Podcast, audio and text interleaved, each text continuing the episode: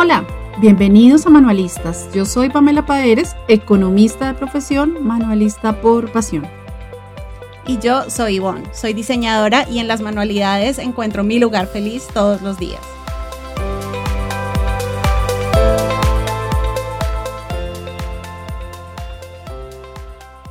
Hola manualistas, ¿cómo están? Bueno, llegamos a nuestro octavo episodio. El séptimo estuvo muy bonito porque Ivonne nos cuenta cómo es de versátil, cómo ha sido todo su proceso desde que empezó y a qué se dedica ahora. Ella nos compartió sus foticos en el Instagram de manualistas de los eh, proyectos que ha tenido antes y los que tiene ahora, como ver cómo su evolución y su versatilidad es maravilloso. Entonces, bueno, en este octavo episodio ahora viene mi historia, la historia de mis productos, de los productos de Pamelensi. Espero que también les guste tanto como la historia de Ivonne que ha gustado muchísimo, pero no quiero empezar el episodio sin, primero, dar las gracias a todas, todas, todas esas manualistas que nos han compartido, que nos han dado likes a nuestras publicaciones, las visualizaciones en nuestro canal de YouTube ha sido genialísimo. En nuestros podcasts también, los canales de podcast, las aplicaciones, también ha sido muy chévere la acogida y veo que cada vez más personas se van interesando en nuestro contenido, así que yo súper feliz.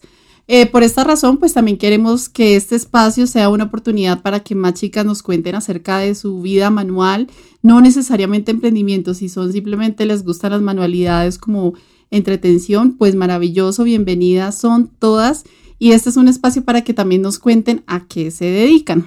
Entonces, quiero empezar con un videíto que nos compartió Vero, ella es de Perú y tiene una empresa, una cuenta muy linda.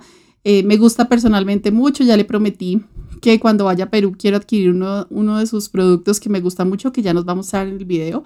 Y bueno, espero que la conozcan y se inspiren en ella también porque hace un trabajo hermosísimo. Vamos, Vero, ¿qué me vas a contar? Hola, soy Verónica Calvo y soy fundadora de Napolitana Bordados. ¿Quieres saber de qué se trata? Quédate por aquí. Te cuento un poquito más.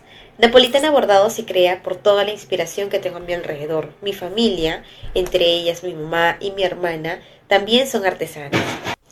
Y por lo tanto yo quise también ingresar al rubro artesanal porque me encantan el tema de los hilos, me encantan las telas, las texturas y todo lo que puedo crear con mi creatividad e imaginación. Por aquí te voy a contar el inicio de este tallercito que la verdad me llena mucho de ilusión. Pues te cuento que cuando tuve que quedarme en casa por el tema de la pandemia, eh, salí de mi trabajo y quise invertir, decidir, tomar la decisión de crear algo algo con mis propias manos para alguien especial. Entonces, después de haber creado mi página por Instagram, decidí ponerlo a la venta. Entonces, fue ahí que iba, iba posteando los primeros productos, los primeros. Entonces ya tenía, y así salían poco a poco los, los productos que hacía. Pero me estaba olvidando que yo empecé haciendo productos para mis familiares y no, no los vendía, los regalaba, los obsequiaba. Entonces fue así que yo descubrí que esto era. ¿Y quieren saber de qué les hablo? Miren, les voy a enseñar. Esto es un aro bastidor y aquí se puede colocar lo que ustedes deseen. Se puede plasmar nombres, dedicatorias para personas especiales, dibujos en este caso como es, como es el que ven en la imagen. También tengo ya para Navidad estas cositas bellas que son para adornar cualquier superficie de la casa o para el árbol también, el arbolito de Navidad. Y también tengo este neceser que todavía lo tengo en stock. Este es el único que tengo en stock junto a este. De esto les hablaba. Que te haya gustado un poco mi historia y lo que se transmite en, en esta comunidad. Muchas gracias.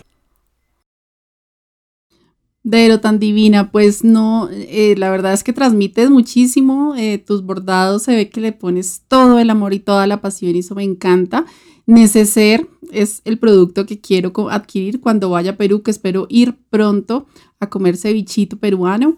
Eh, pienso que es hermosísimo, la verdad es que me encanta porque nos identificamos, tenemos en común varias cosas y es que empezamos siempre con regalitos y qué chévere que has tomado la decisión de pasar de regalar a vender.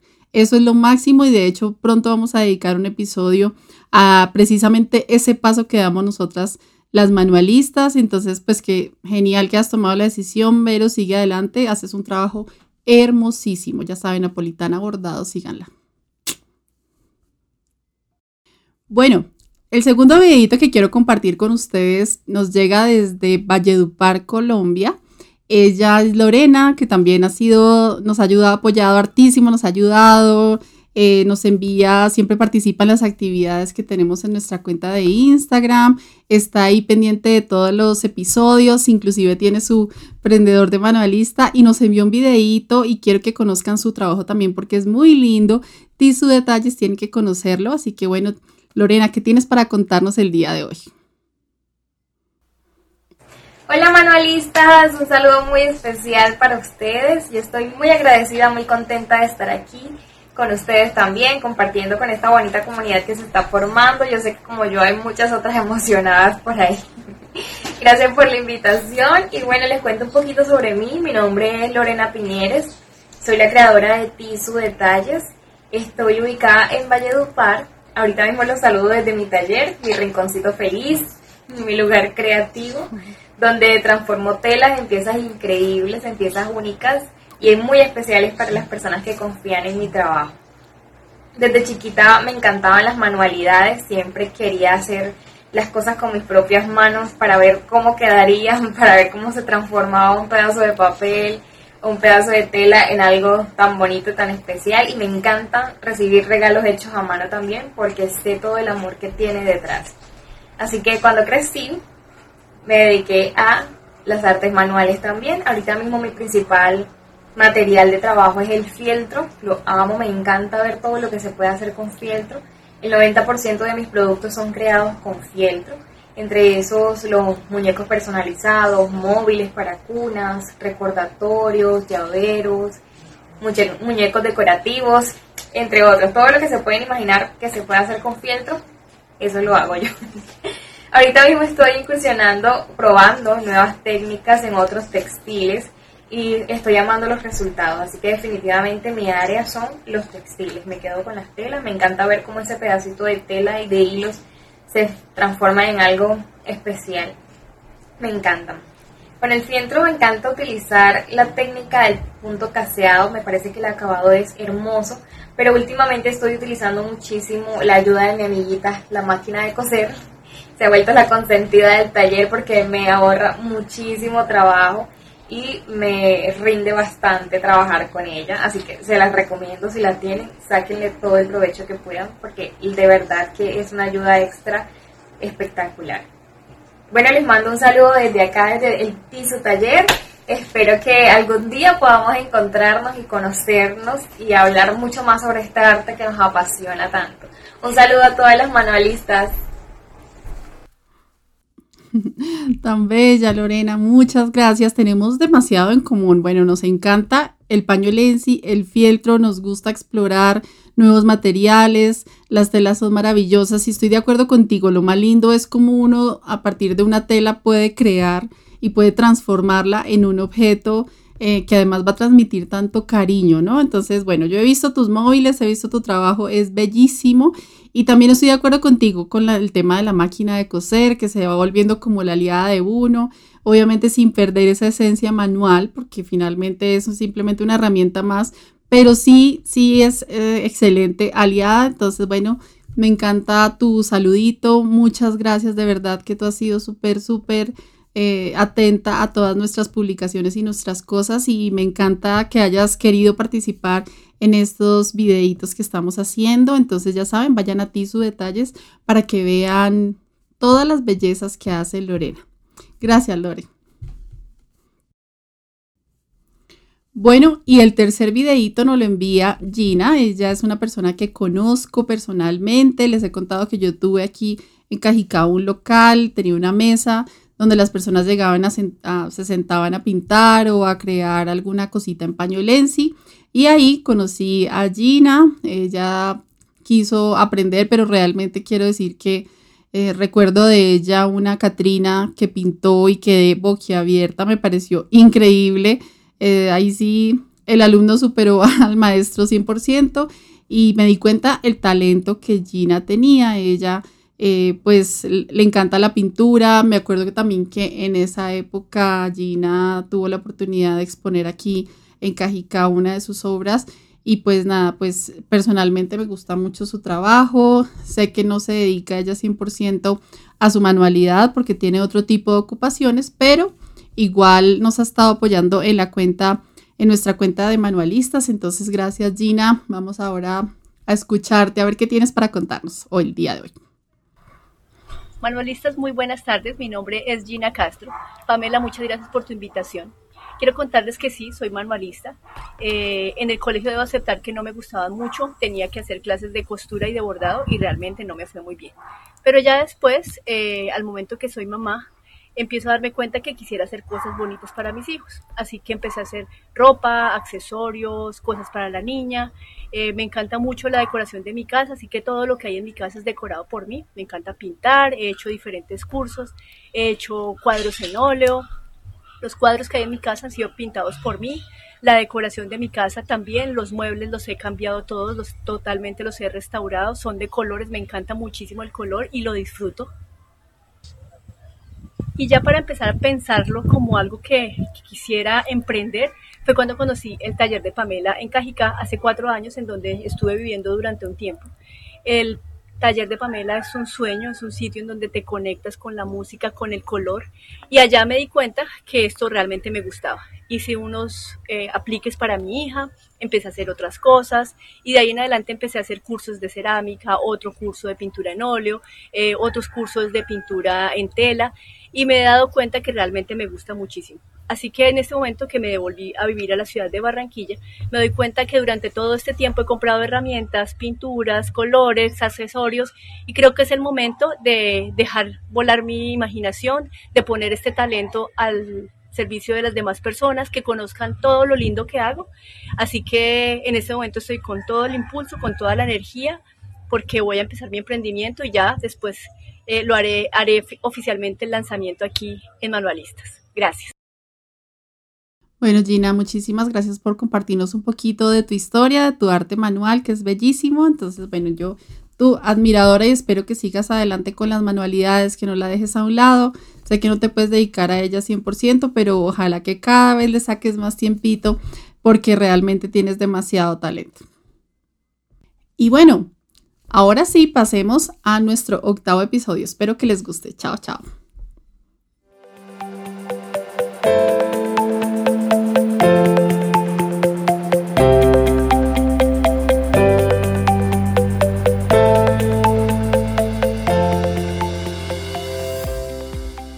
Hola, nuevamente bienvenidos a nuestro octavo episodio. Hoy les vamos a contar todo sobre Taller Pamelensi que nos quedó pendiente del episodio anterior, entonces decidimos hacer un episodio solo para eh, Pamelensi.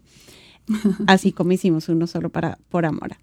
Eh, bueno, Pam, al grano, cuéntanos todo sobre la evolución de tu, de tu negocio, de tu taller.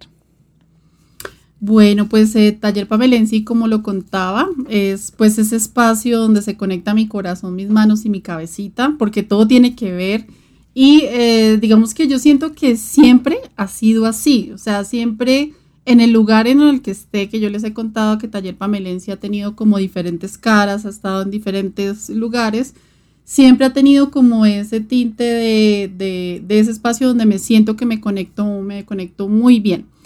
Eh, obviamente como todo comienzo, pues no se pensó, siento que las manualistas nos pasa eso, que a veces aprendemos algo y al comienzo lo hacemos como de manera de entretención, en mi caso, como lo he contado, pues yo hice mi ramo de novia sin ningún interés de pensar en un emprendimiento, yo ya estaba en emprendimiento, ya, ya tenía mi empresa, ya estaba como, ya tenía un equipo de trabajo, tenía mi oficina, o sea, ya estaba en otro mundo totalmente distinto y Taller Pamelense empezó pues con mi ramo de novia y, y, pues como yo he contado, pues ahí me enamoré de este material. En ese momento, pues al publicarlo en mis redes sociales, pues fue que ya las personas me empezaron a decir como así, pero si tú hiciste eso, tú hiciste tu propio ramo tan bonito, entonces claro, ahí en, en ese momento empezó a haber como una acogida. Y yo creo, Ivonchi, que la gran conclusión de nosotras siempre es que ese gusto por el servicio al cliente, que inclusive en ese momento yo estaba muy enfocada en servicio al cliente porque era de eso se trataba mi empresa, pues es eh, oír como las voces de las personas que están alrededor o lo de los clientes, ¿no? En ese momento, las personas que estaban a mi alrededor, que eran como mis familiares, mis amigos, porque Taller en Pamelensi empezó así, empezó, empecé yo en mis redes sociales, en Facebook sobre todo, que era la red social que yo más utilizaba en ese momento, eh, ahí empecé a, a publicar eh, mis cositas en mis redes personales y las personas me escribían que qué bonito, eh, tenía mucha acogida, inclusive me acuerdo de esos adornitos de árbol que hicimos que, que hoy en día los veo y digo, Dios mío, son horribles. Recuerdo que yo rellenaba con algodón medicinal, o sea, no tenía ni idea, pero ni idea de nada, de cómo se hacía nada. De hecho, hoy bañándome, porque ya les conté que en mi baño es cuando más reflexiono, recordaba y decía, caramba, yo cuando en mis inicios solo me dejé llevar por lo que las personas me decían y yo no vivía muy pendiente, debo confesarlo, de otras manualistas. Y, la verdad, yo sí tengo que decir que eso es una gran ventaja, que fue una gran ventaja en mí, porque no me, no me, nunca me, me, quise ir por una línea específica de hacer los muñecos de esta manera, nunca, nunca. O sea, lo tengo que decir que hoy en día, que tengo más contacto con manualistas, que me he dado la oportunidad de conocer otros emprendimientos, que ha sido muy bonito también, porque es decir, bueno, yo ya hago las cosas así y ahora veo cómo lo hacen los demás, pero en el comienzo no, yo no me fijaba en cómo hacían las demás personas, no buscaba, eh, no seguía cuentas de otros manualistas en pañolensi, siempre fue muy empírico mi trabajo, siempre fue muy, eh, y por eso tal vez eran tan feitas las cositas que yo hacía al comienzo, porque yo nunca, pues nunca tomé un curso, por ejemplo, entonces mi camino fue muy demorado, porque para, para que fue, empezara a ser muy bonito, sin embargo, lo bonito era que desde un comienzo, las personas siempre sentían que yo lo hacía con mucho cariño. Entonces creo que ese fue, eso fue algo, algo que, siempre me ha acompañado desde el comienzo, así la técnica no fuera como la más adecuada tal vez, como las puntadas, la técnica de relleno y todo eso, ¿cierto? Eh, entonces, bueno, ese fue mi, comienzo, las personas... Eh, ya tenía una amiga, por ejemplo, que me decía, oye, miras que tengo un baby shower, ¿tú no harías esto? Porque cuando el material con el que me sobró del ramo de novia, como fue tan colorido, me sobraron un montón de, de, colores, porque pues era, era, mm, era, eso lo, vendían como por medio metro, mi amiga la que me compró esos materiales me compró como diámetro por, por color, entonces me sobró material. Y yo hice unos títeres y ya las personas me empezaron a ver como porque yo podía hacer cositas para niños. Entonces ahí empecé a hacer mi primera mis primeras cositas, hice unos títeres, unos cuentos, me acuerdo. Em, alguna vez, cuando yo ya empecé, una persona me dijo, oye, es que tú has visto la película Pulp Fiction, lo que pasa es que hay eh, estos personajes, me gustaría regalárselos a mi esposo porque es súper fan de, las, de esta película, entonces tú, tú te animarías y yo me acuerdo que yo pensé, ay Dios mío, ¿será? Ay, hagámosle. Claro, si no estoy mal, si no estoy mal, yo creo que esa fue la primera persona, las primeras personitas que hice y fueron un hit. Y ahí yo me di cuenta, lo que digo, lo hice de manera súper espontánea, dibujada en un papel, o sea, en ningún momento diciendo, venga, ¿cómo lo hacen normalmente las manualistas, las personas en versión muñequito? Eh, no, simplemente lo hice y ya me gustaban las muñecas, entonces también hacía mucho muñecas. En ese entonces sí yo tenía una referencia de unas muñecas que había visto en Pinterest y eh, hice como mi estilo. Entonces ahí también me empecé a dar cuenta que uno podía ver, tener ciertas referencias, pero hacer las cosas como al estilo propio. Sin embargo, en todo mi proceso, como digo, hasta hace muy poco realmente conozco más el trabajo de, y me doy cuenta además que muchas personas trabajan en el material que yo trabajo porque eh, yo pensaba que casi no, precisamente porque no me tomaba el tiempo de investigar y de ver cómo hacían las personas. Y me doy cuenta muchas veces que existe como un patrón de, los muñequitos, por ejemplo, o sea, como que tienen un mismo estilo. Y por eso cuando, cuando yo me doy cuenta que alguien toma mi, mi estilo como inspiración, me doy cuenta muy rápido, porque precisamente yo, eh, digamos que intento trabajar de manera distinta y fue como que lo he venido perfeccionando, pero fue creado en algún momento de inspiración sin, sin eh, copiarme de nadie, por así decirlo. Entonces, eh, nada, cuando ya, como les hemos contado, yo le dije a mi esposo que me quería dedicar a esto, ya abrí las redes sociales, ya tenía como una idea muy clara que quería vivir de esto y que sí lo podía lograr, porque como lo he contado también, alguna persona en ese momento me dijo que era muy difícil llegar a vivir de, de las manualidades, que lo veía muy tenaz, a poder hacer un millón de pesos en manualidades. Mm. Eh, y yo quise seguir adelante a pesar de todos esos comentarios que me llegaron en ese momento. Y tomé la decisión de, de, crear Taller Pamelensi, pero cuando ya decidí crearlo, yo ya tenía clientes. o sea, yo ya había hecho varios pedidos y siempre, siempre fue lanzándome al agua. Siempre. Hoy en día digo, uy, Dios mío, hoy en día soy un poco más cuidadosa al decir no, pero en ese momento no lo fui. Yo estaba tan emocionada con lo que hacía que yo me sentía capaz de hacer cualquier cosa, cualquier producto, ¿no? O sea, yo me lanzaba y decía, pues sí. Y antes, claro, como estaba empezando, yo me dedicaba muchísimo tiempo en los chats a hablar con mis clientes. Entonces, me pasa como a ti, chica, que, o sea, que era casi que uno se volvía una traductora de unos deseos. Y yo empecé a coger como fama de traductora de deseos, ¿cierto? Entonces, eh, las personas cuando publicaban cosas sobre Taller Pamelensi decían, es que Pamela me leyó la mente y logró hacerme algo eh, que yo tenía en mi mente, me lo, me lo tradujo y no lo puedo creer. Lo que sucedía es que en ese momento, cuando yo estaba empezando, cobraba muy, muy poquito y no, no tenía mucha claridad de la fijación, de cómo fijar el precio, de lo, de, porque como no me fijaba en otras manualistas y no sabía tampoco los precios de la, de la competencia, pues yo simplemente pues daba el precio que a mí me parecía, yo no medía y no calculaba el tiempo que me gastaba chateando con cada persona para que me contara cuáles eran esos deseos que tenía en su mente para que yo los pudiera traducir. Y claro, además, yo no era experta en la técnica, entonces me tocaba ponerme a casi que a trabajar y a, ver cómo lo hacía, eh, pero de cero, o sea, cero conocimiento. Eh, Increíble lo mucho, nunca había caído en cuenta lo mucho que nos parecemos en ese, en ese sentido. Tampoco también me pasó igual. Sí, total. Entonces, pero mira que yo pienso que esa, e, e, esa, digamos, esa forma de trabajar, aunque fue no eficiente en su momento, fue la que nos permitió, yo creo, ser muy em, creativas a la hora de solucionar y de, y de ser y de no sé, de crear diferentes tipos de productos eh, y, ser espontáneos y ser eh, versátiles y ser, eh, no sé, poder lograr muchas cosas, inclusive uno, yo muchas cosas que hago y no sé cómo las voy a hacer, pero sé que las voy a poder hacer, o sea, como que ya digo, sí, sé cuando sí me quiero aventar a hacer algo que de pronto nunca antes había hecho, pero digo, sé que tengo la capacidad, sé que tengo los materiales, sé que el material me lo permite y, lo hago.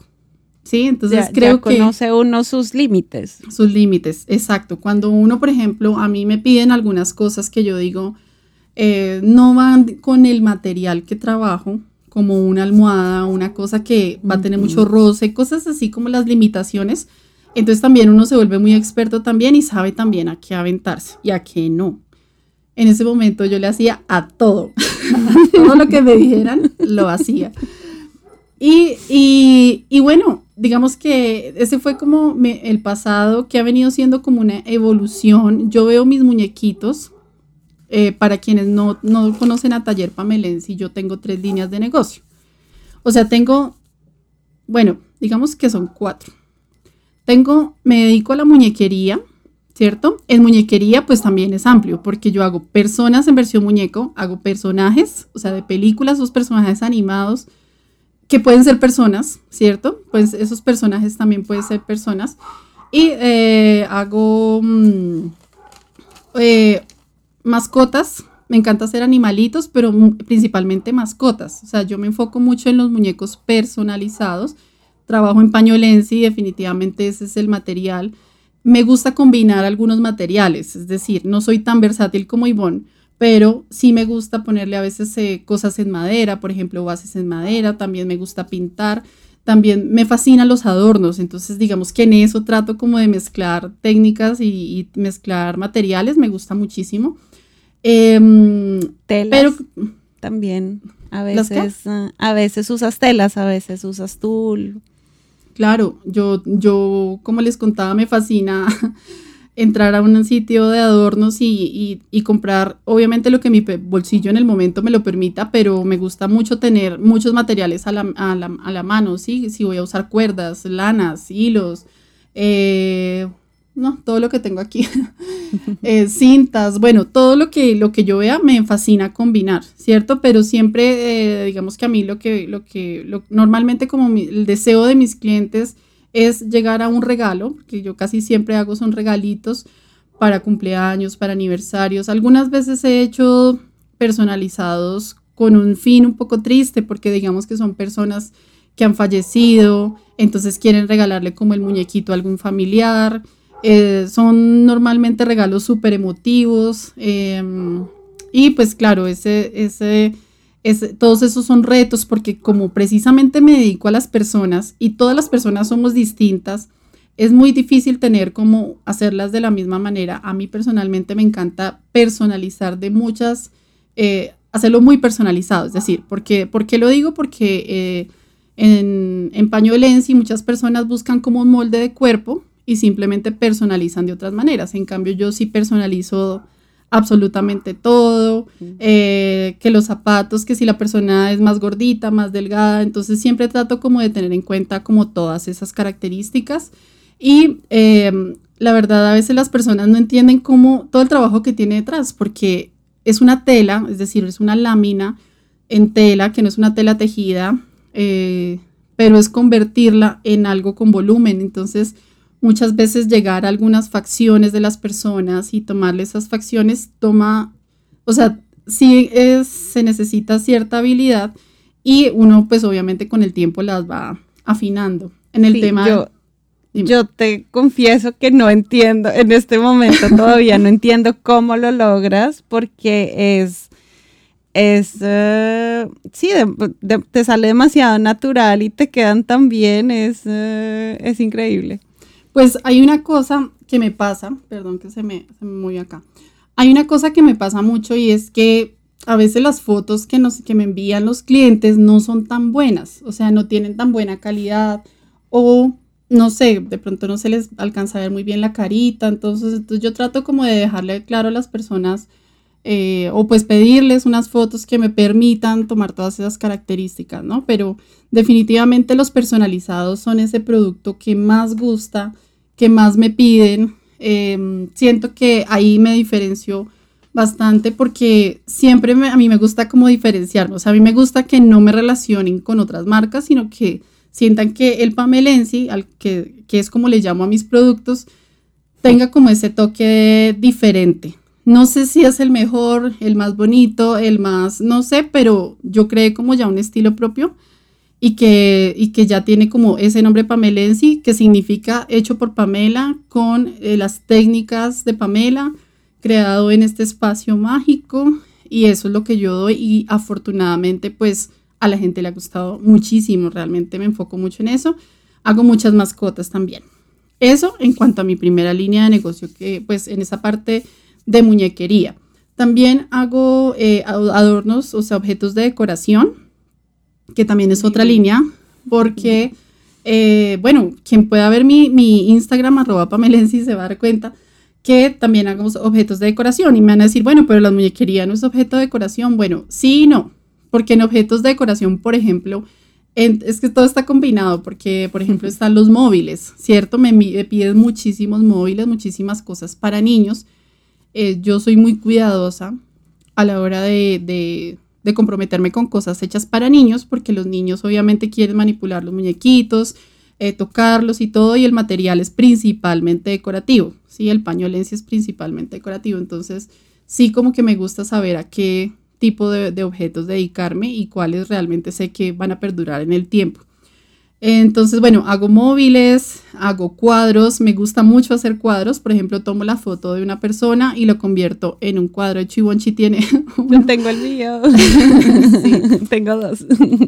sí, sí, sí, dos, dos cuadritos. Me gustan mucho los cuadros que pues nada que ver con la muñequería y son algo que yo también hice simplemente que nació de mí y que me han pedido varios. De hecho, esta semana pasada hice dos. Eh, también me gusta mucho ese tema.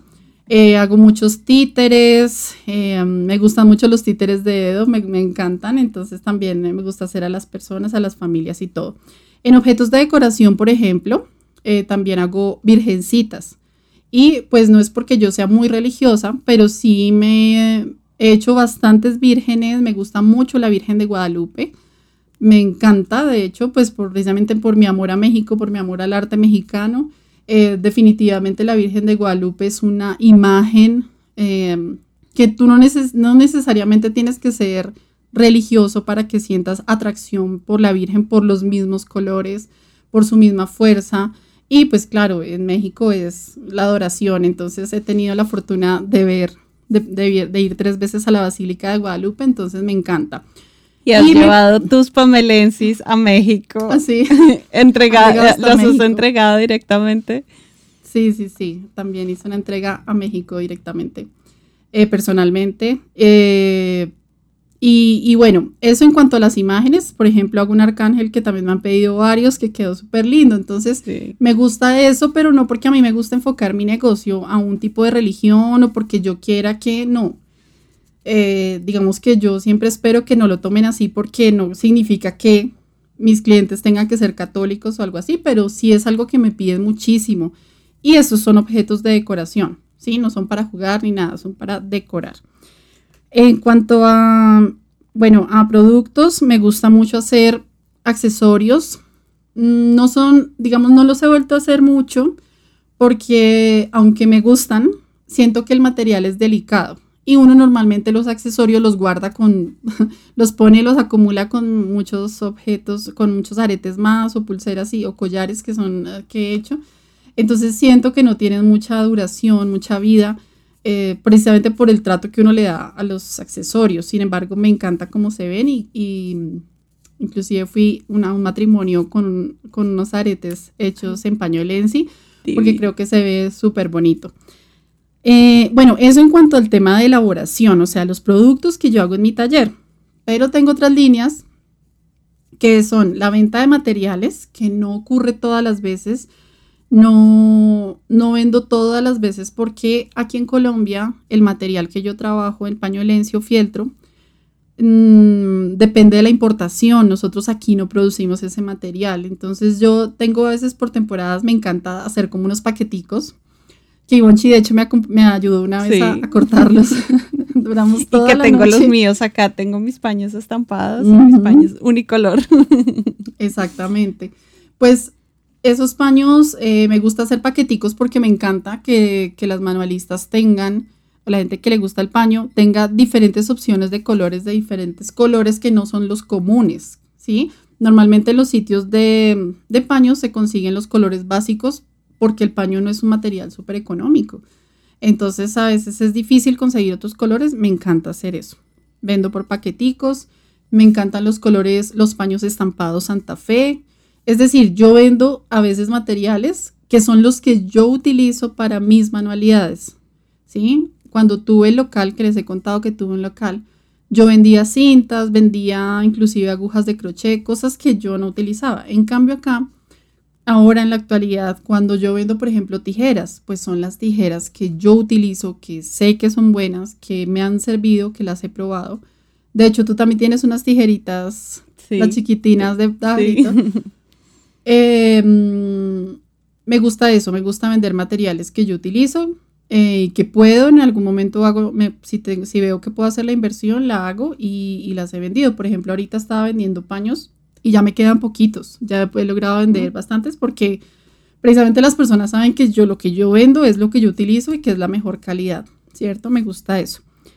Y em, la otra línea es ya la enseñanza. Es decir, yo tengo la de, la, de eh, proyectos, eh, venta de materiales y la enseñanza. Entonces en enseñanza es lo que estaba contando, que ya uno va como cambiando el negocio y lo estoy dirigiendo un poquito también hacia allá, porque aunque me encanta hacer las cosas, me encanta hacer mis proyectos, pero siento también que tengo que ir pensando un poco en mi salud, ¿es cierto? Entonces estoy dirigiendo un poco mis proyectos o mi trabajo a dedicarme un poco a, temas, aún en las manualidades, pero un poquito más intelectual, ¿cierto? Y que me permitan seguir viviendo de esto. Entonces, ¿qué mejor que compartir el conocimiento? Que otras personas puedan aprender. Y yo digo que, siempre lo he dicho, yo enseño como yo hago las cosas. O sea, no significa que yo tenga la técnica más perfecta o la mejor. Jamás me siento que, que, enseño mejor que otra persona tampoco pero sí me gusta mostrar porque sí me gusta siempre, siempre, siempre em, dejar ese mensaje en la gente, que haga, que haga sus propios proyectos con su propio estilo, ¿cierto? Entonces, en este caso, por ejemplo, tengo unos kits que se crearon en la pandemia para que las personas llegaran, recibieran en su casa los materiales. Yo les enviaba un link con el video tutorial y los moldes los tenían también en el kit y podían hacer diferentes proyectos, ¿cierto? Eh, pero siempre diciendo, mira, yo te enseño a hacer este proyecto, hazlo así, la puntada es esta, así rellenas, así haces, pero te invito a que lo hagas con tu propio estilo, es decir, le pongas algún adornito distinto, alguna cosa que lo haga ver diferente, porque me fascina inculcar eso.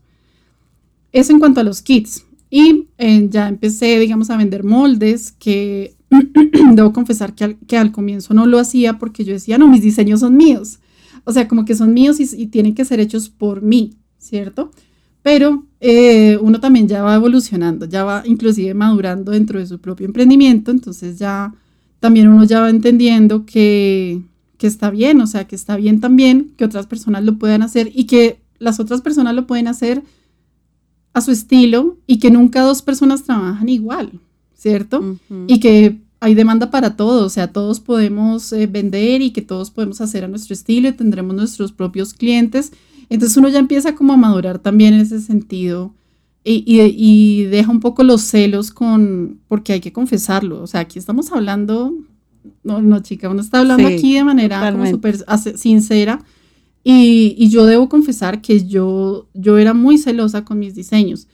Ya hoy en día, por ejemplo, he notado que a las personas les gustan los moldes, les gusta, digamos, no tener, uno les quita ese tiempo, les ahorra el tiempo de pensar, de sacar, eh, de imprimir, de sacar el molde. Aunque, bueno, ya les cuento que en mi curso Crea y Emprende yo enseño eso. Es como tomas una imagen, como tú creas tu propio diseño. Eso es muy bonito, eso me gusta mucho y em, he vendido esos moldes. Y también en la parte de enseñanza, pues tengo mi curso Crea y Emprende, que es ya el curso donde yo enseño, que después les hablaremos em, un poquito más sobre este curso, que es bastante interesante porque más allá de, de enseñar a hacer un proyecto específico, enseño todo sobre el material, te lo presento para que te enamores de él, te lo enseño a hacer obviamente puntadas, a, a rellenar, como todo, como la forma en la que yo elaboro las cosas pero además te enseño cómo eso se puede convertir en un emprendimiento, ¿cierto? Y, pero siempre todo enfocado en tu propio estilo, ¿cierto? Eso, eso siempre, siempre lo enfoco, la parte de enseñanza me encanta enfocarla hacia ese lado. Entonces esa es la parte como de enseñanza, ¿no? Esa es la parte que, que tengo de enseñanza. Se vienen sorpresas porque pues voy a, voy a contar aquí de una vez. Sí, es posible que cuando el episodio salga de pronto ya, ya habrá pasado, pero, pero em, viene una era que se llama Academia Pamelensi y es ya em, organizar muy bien los proyectos que tengo, los kits, los moldes, todo para que las personas sepan exactamente qué proyectos pueden aprender conmigo, qué cursos pueden tomar conmigo. Entonces, bueno, esa es, mi tercera línea y como lo decía desde un comienzo, todo ha nacido como desde el corazón, desde esa conexión entre mis manitas, mi corazón, mi mente.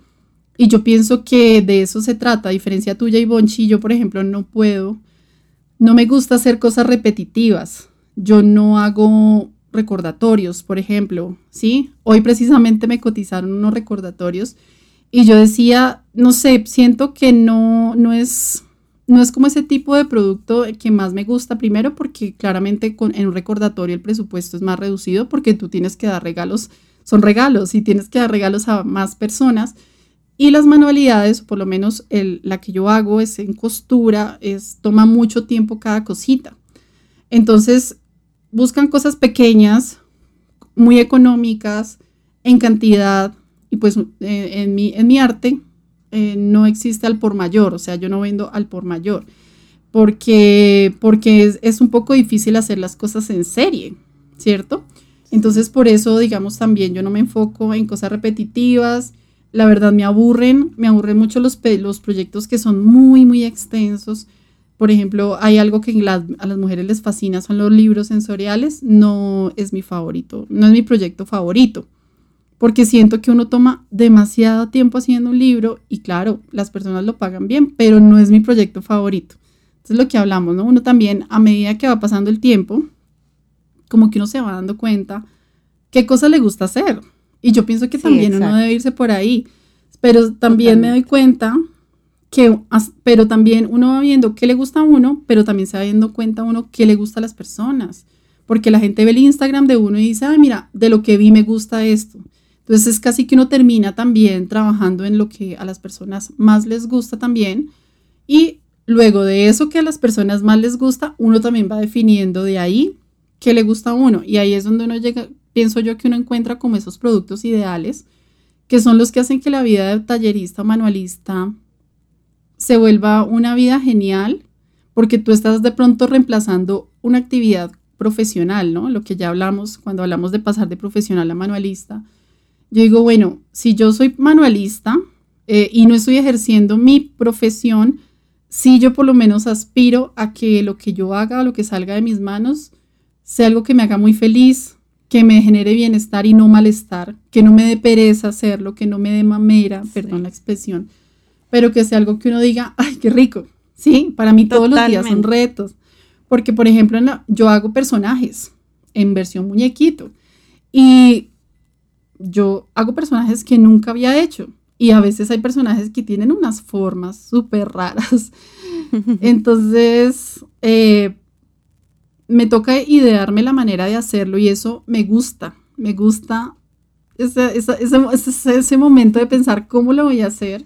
Me gusta, pero me encanta desarrollar la idea, me encanta desarrollar el proyecto, me encanta el resultado muchas veces, algunas veces no, tengo que confesarlo. Pero pienso que esa es la gracia de, mi día a día, de mi negocio, ¿sí? Y yo quiero que siga siendo así. Por eso siempre le explico. toda la razón, disculpa, interrumpir en lo que dices, porque es, también he visto algunos ejemplos de, de personas que solo se enfocan en seguir lo que los clientes quieren y no necesariamente en lo que realmente les gusta, lo que hacen bien, lo que los satisface. Y, se, y, pasa eso que tú dices, empieza a, volver un poco monótono, aburrido o poco satisfactorio. Y esa no es la idea. O sea, realmente pienso que una de las conclusiones, de todas las conclusiones que, que sacamos es que si nos vamos a dedicar a esto, realmente tiene que ser haciendo algo, haciendo eso o esas cosas que realmente nos llenan. Si no, es probable que no sea, que no sea el camino, que no sea el momento. Hay que, hay que, mm, pienso que sí es necesario enfocarse en encontrar ese, ese punto donde obviamente tenemos que hacer lo que los clientes quieren porque necesitamos eh, generar ingresos a partir de eso, pero que nosotros lo, disfrutemos hacerlo, que lo hagamos bien, ¿no? Sí, eh, de hecho a mí a veces me ocurre cuando, o sea, mis proyectos casi todos son muy, son muy distintos, la verdad, son muy variados, pero a veces yo siento que cuando llega un punto donde siento que no estoy haciendo de mis proyectos favoritos porque no, no ha coincidido, simplemente que los pedidos que me han hecho y que agendé, digamos, esa semana o ese mes, son de mis favoritos, de esos que me, llenan de emoción y me, mueven y me, hacen pensar cómo voy a hacer, eh, sino que son un poco más tradicionales, me encanta hacer un stop y hacer algún proyecto que no me hayan pedido. Y, y eso, y eso es importante lo que tú dices, que sea como esa combinación, porque no solo podemos hacer cosas que nos gustan, porque debo confesar que a mí me ha pasado que a veces yo hago algo que digo, esto va a encantar, y no encanta. Y entonces a veces por eso es importante igual tener en cuenta las opiniones de nuestros clientes. Eh, cuando un cliente nos dice, te quedó divino, uno dice, ah, por ahí fue. Eso, o sea, lo hice bien, por ahí me voy a ir. La próxima vez que haga eso voy a hacer porque gustó. Entonces, por eso es importante tener en cuenta. Y no solo como también ser terco, ¿no? Porque aquí no se trata de no de malas, yo hago lo que a mí me gusta. No. Sí, no. Porque si no, no existiría el negocio. O sea, la opinión de los clientes y los clientes en sí son los que permiten que el negocio siga vivo. Porque gracias no sería simplemente arte, que un artista hace las cosas para sí mismo y no para un público, para un cliente, digamos. Entonces, este es otro, otro tema. Claro que sí, por ejemplo, que un tema que del que vamos a hablar en otro episodio es cómo pasar de regalar a vender, ¿cierto? Porque normalmente, pues claro, si nosotros lo hacemos de hobby en nuestra casa, de pronto somos personas que tenemos una renta y no dependemos de, de no tenemos como la necesidad de negocio, pues no importa, y si deja, podemos dejar volar nuestra imaginación mucho más, porque va a ser para regalitos, porque va a ser para decorar nuestra casa, pero cuando ya estamos hablando de un negocio, sí tiene que haber una coherencia, sí tiene que haber, o sea, conexión. Una conexión, lo que digo, lo que les gusta a nuestros clientes, pero también aquí eh, qué nos gusta hacer a nosotros y de ahí yo pienso que cuando uno encuentra ese, o sea, logra ese match, también uno perfila a los clientes, o sea, también uno se da cuenta qué, qué tipo de clientes son los que uno quiere. Por ejemplo, Ivonne, cuando tú contabas tu historia de la, de, de la situación con las wedding planner y eso, en mi caso, por ejemplo, también me pasa que yo les decía que a mí también me pasa eh, que no he logrado encontrar como esa, esa conexión con ellas porque por ejemplo, me pasa mucho con las chicas que hacen desayuno sorpresa. Claro, eh, por el tipo de negocio que tienen ellas, ellas necesitan a veces de un día para otro, ¿sí? Por ejemplo, en mi caso, a mí me tienen que hacer los pedidos con al menos dos semanas de anticipación, a veces hasta más. Entonces, o mejor dicho, muchas veces hasta más. Entonces, ellas, ellas eh, necesitan, es como rapidez, precios bajos, entonces no hay una conexión en ese sentido eh, de la manera ya de, trabajar, ¿no? Entonces a mí, por ejemplo, tampoco me gusta eso porque no me gusta, es decir, no me gusta, no me siento bien con mis manualidades porque yo doy muy buenos precios y no me siento bien teniendo que además descontar más para que le sirva de negocio a otra persona. Por eso yo también trabajo con clientes finales. en todos los casos, la verdad, en este momento no, no tengo, digamos, una alianza con alguien y cuando ellas se me han acercado a tratar de, que hagamos una alianza, no ha sido posible porque no ha habido como una coherencia. Sí, no funciona, no funciona, ni para uno ni, ni, ni para otro. Sí. Y um, lo que tú dices de, de, de, los precios que damos, o sea, nosotros cobramos por nuestro trabajo, pero queremos que sea un precio agradable para, para el cliente y, y no, no vemos la necesidad de un tercero en el medio. Hay otros negocios que son de reventa, que son diferentes. Claro. Eh, y seguramente habrá manualistas que se mueven en ese medio y les funciona perfecto, pero en nuestra experiencia, en nuestro caso, por nuestras personalidades, no no funciona. sí, yo pienso que tiene que ver nuestra personalidad, pero además nuestra técnica, por lo mismo que digo, porque en el caso de, de, de, Pamelensi, que se enfocan en, en, objetos en paño Lenzi y principalmente costura a mano, pues claramente no, no es para nosotros viable descontar porque además es, estamos dando nuestro, digamos, nuestro insumo principal es la mano de obra. Es, es lo que más, más, más, digamos, más allá de la tela, del hilo. Claro, las personas dicen, no, pues es que es una telita, ¿cierto? Ay, pero eso tan pequeño, claro. eso es ese pedacito de tela y vale todo eso. Entonces las personas muchas veces no entienden que hay demasiado trabajo detrás de cada uno de los productos, ¿cierto? Y que entre más pequeños, pues más cuesta, más cuesta trabajo porque uno tiene que ser más delicado en la elaboración y muchas veces las personas no lo comprenden. Por eso cuando yo escucho, que también vamos a hablar de fijación de precios, pero cuando yo escucho que alguien dice multiplique por cuatro el valor de los materiales, me dan ganas de meterme por esa cámara y decir, perdón.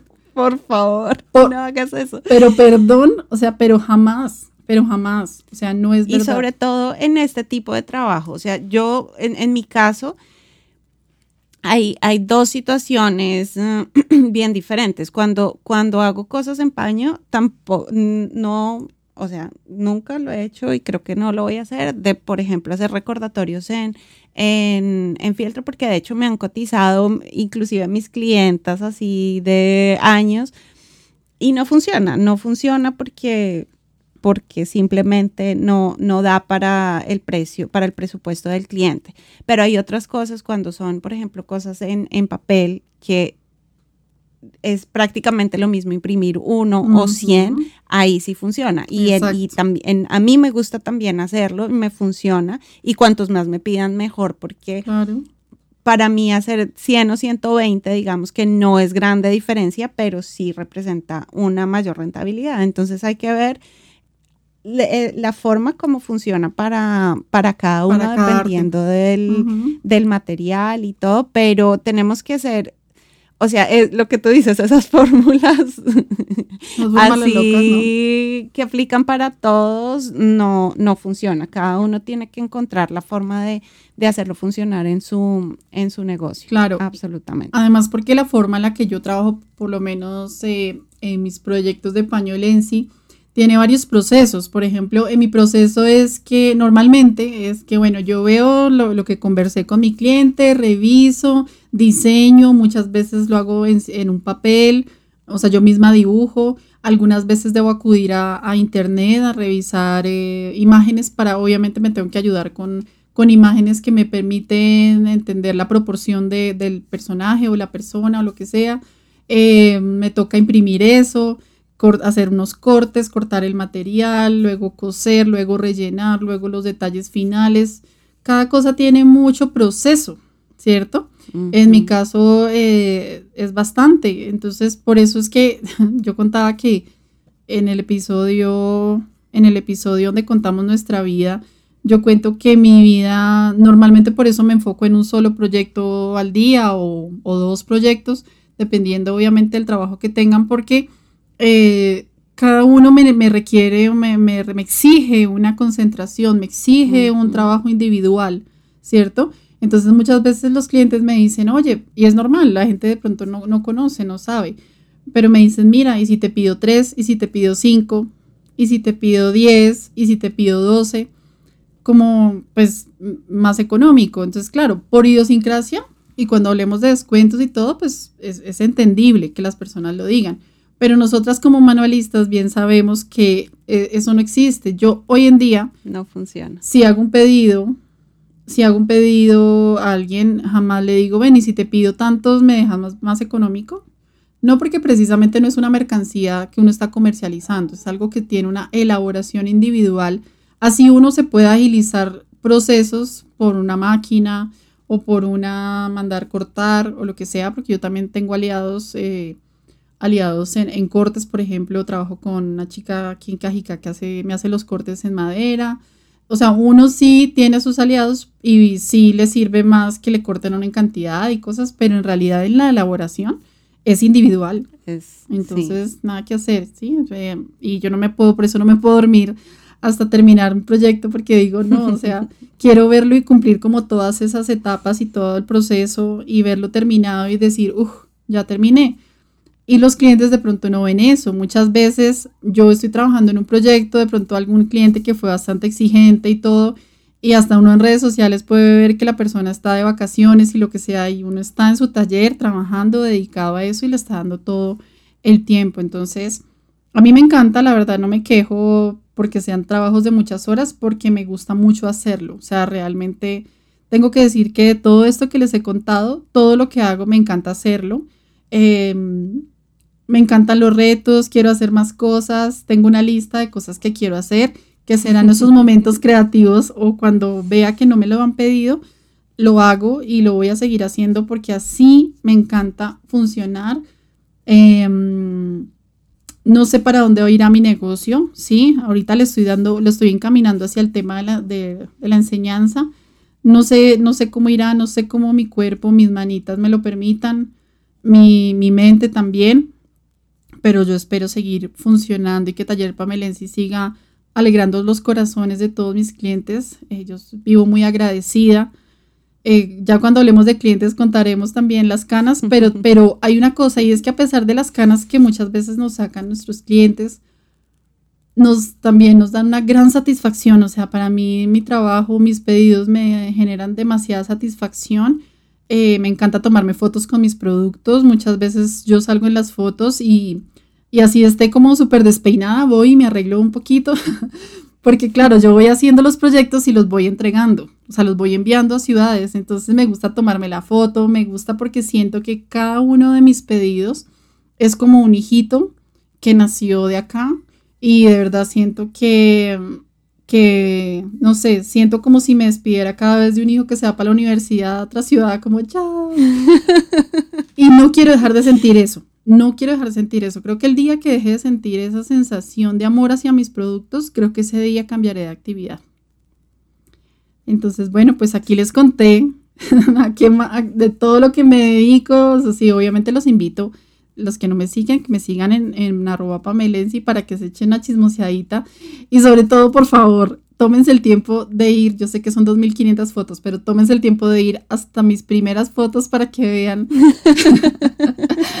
cómo eran mis pedidos antes y cómo hacia los ojitos y cómo hacia los cuerpos y cómo hacia la puntada. Realmente sí he sentido que ha habido una evolución y seguiré evolucionando porque la idea es que cada vez van quedando más bonitos pero yo sí quiero decir, obviamente has tenido una, una, mm, una evolución gigante, pero, pero desde el inicio han tenido muy buena calidad y, han sido muy bonitos, han sido muy, lo que tú dices, muy espontáneos y, han, y transmiten las características de la persona y eso. Entonces, creo que, creo que además de la evolución, la esencia permanece intacta.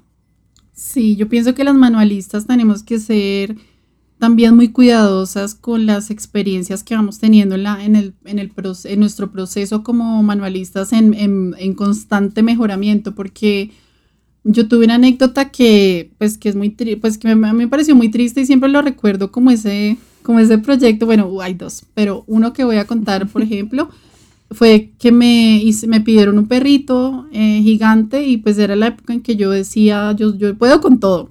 Y yo había hecho unos perritos chiquitos que fueron un éxito y la clienta quedó mega feliz y, mejor dicho, divino, Pamela, pero es que mira, voy a, voy a exponer en una feria si por favor me puedes hacer un perro igual al que me hiciste, pero de un metro, tamaño real. Y entonces yo me acuerdo que yo pensé, ¿será que sí? ¿Será que sí? ¿Será que sí? Y además que ya lo necesitaba para allá. Y yo me puse a decirle que sí. Me acuerdo que la elaboración de ese proyecto fue... Uf, tuvo mucho material, mucho trabajo, hacerlas en escala. Además, yo no sabía cómo hacerlo. Me acuerdo que compré dos papel bond en el piso y, y hice unos cuadritos, entonces hice como una escala no, o sea, no me pregunten cómo lo hice, pero lo, logré. Me acuerdo que terminé a las 4 de la mañana. Ese día mi esposo estaba dormido y yo lo desperté para mostrarle el perro y decirle, mira, mira cómo me quedó.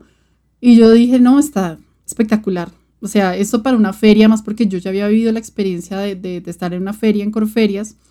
Y yo sabía que ese perro iba a llamar la atención de, de las personas que iban a voltear a mirar.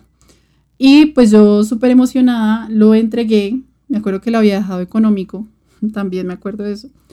Y eh, lo entregué y resulta que cuando la clienta pues me, dio su opinión, me dijo que no le había gustado, que había consultado con su socia y que definitivamente no, no había gustado, entonces pues que, que no.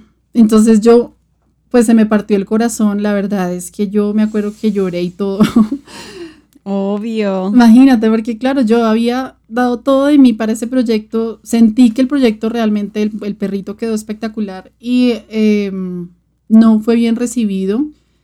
Yo alcancé a ser un poco más atrevida y decirle, bueno, mira, entiendo, comprendo, pero mm, pues no sé, pienso que te puede servir para llamar la atención en una feria. De todas maneras, la idea es que la gente pues mire hacia tu stand y seguro que pues va a llamar la atención Y ella me dijo, mira, hagamos una cosa, necesito que le, le engrueses el cuello porque siento que el cuello le quedó muy delgadito. Y yo le dije, no, pero yo cómo hago eso, o sea, yo ya le destiné mucho tiempo, discúlpame, no.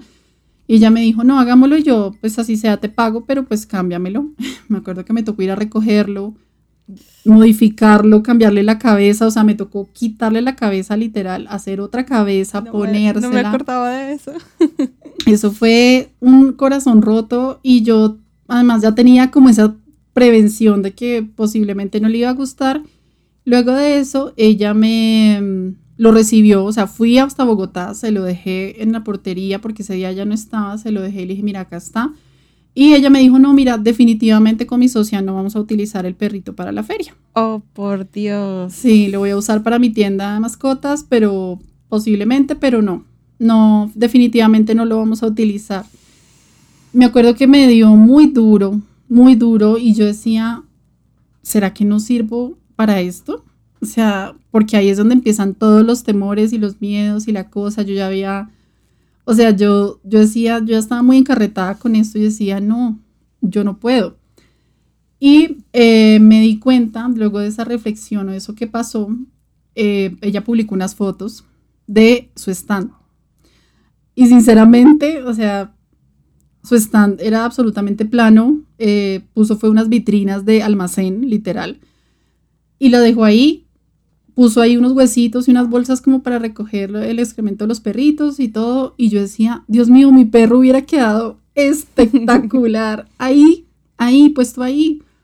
Entonces me di cuenta que el problema no era yo realmente, sí, yo, yo, o sea, yo digo, sí es verdad que tenemos que oír a nuestros clientes, pero también tenemos que tener mucho cuidado con los comentarios y no dejar, no, no, no interrumpir nuestro camino saber que tenemos que mejorar, que la opinión de los clientes es importante, pero a veces no solo depende, es decir, a veces las personas no les gusta nada también, simplemente no les gusta me nada. Estás dando ideas de, primero, hacer, tenemos que hacer un episodio sobre los fiascos que hemos tenido.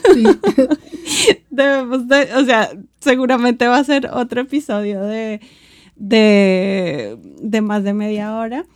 Y... Um, y esa parte de, bueno, claramente ya tenemos idea para un episodio sobre eso, pero mm, saber, saber cómo tomar ese, ese, esa retroalimentación de los clientes y esas opiniones.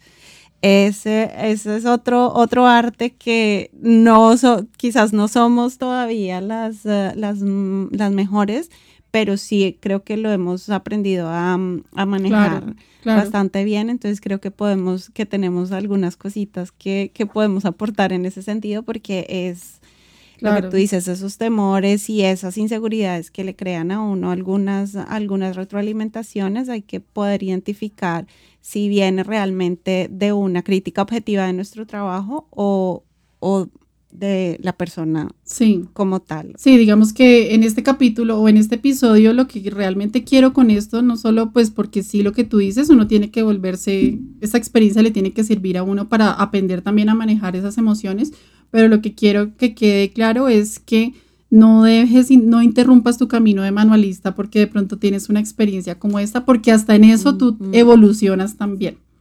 Claro, y sabes que sabes que si la próxima, que si hay una próxima vez en que hagas un, un personaje de este tamaño, probablemente vas a hacer cosas diferentes o simplemente decides que ese no es el, el producto que te interesa hacer y las dos son súper aprendizaje. Sí, así es. De hecho, no, no lo volví a hacer porque no, no, es mi proyecto favorito y, ya, pero no interrumpí mi camino, o sea, me permití seguir y eso es lo que quiero que quede aquí, como que nos permitamos también saber identificar si tenemos el talento que podemos mejorar.